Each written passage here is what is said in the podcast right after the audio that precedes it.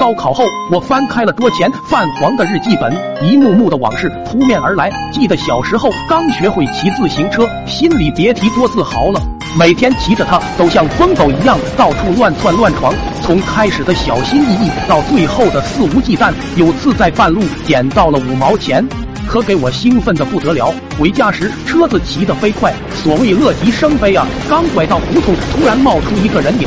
我和他都是一惊，就听“咣”一下，直接干在了对方的右腿上，当时就给他顶了个跟头。我也狠狠地趴在了地上，自行车的轮子一个劲在打转。等爬起来，定睛一看，心直接凉了半截。只见老爹捂着淤青的右腿，一阵哀嚎。我急忙跑过去扶他去卫生院，医生说骨头不碍事。开点药，让老爹养几天就好。等到家，我爹也是小题大做，用木棍给自己做了一副拐，随后软磨硬泡，又让我妈给他炖了一只土鸡。那时候穷得很，可以说家家过日子都很节省。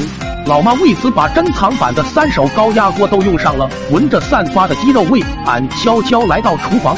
在那个年纪，好奇心正是最旺盛的时候。我看着气阀滋滋上气，就学着老妈的样子拧锅把。大家知道，高压锅上气的情况下是拧不动的。二二，可俺是谁？苦瓜村的小诸葛。随即起身就去工具箱里找来改锥。在我撬得正起劲的时候，老爹哼着小曲，拄着拐也进了厨房。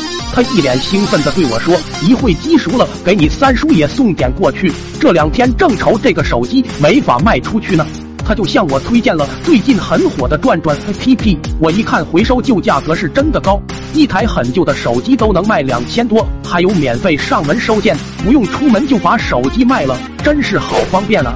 我一边用改锥撬，一边应了一声。老爹当时不知道俺在做什么，刚要开口问，就听到震耳欲聋的一声“嘣”，高压锅让我给撬炸了。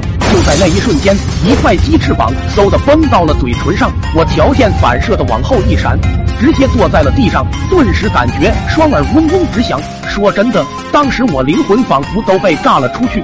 房顶上卡着高压锅盖，漫天的鸡汤和鸡零件纷纷落下。扭头再望向也坐在地上的老爹，他头顶着一串小鸡蛋，双拐也不知道撇哪去了，张着嘴木讷的看看我，看看锅，又看看房顶，泪珠子在眼睛里打着转。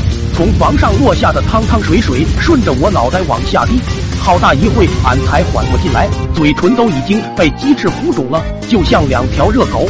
我大着舌头颤声地说：“爸，爸爸，锅锅锅锅炸炸了！”老爹看我问他，就再也忍不住了。只见他坐地上，一边拍地，一边嗷嗷大哭。我我我特么造的啥孽啊！这是生出了你这么个玩意！那天我被老妈按着，我爹拐头轮成圈了。要不是俺苦瓜命硬，每年爹妈都会多出一项新活动，就是去上坟。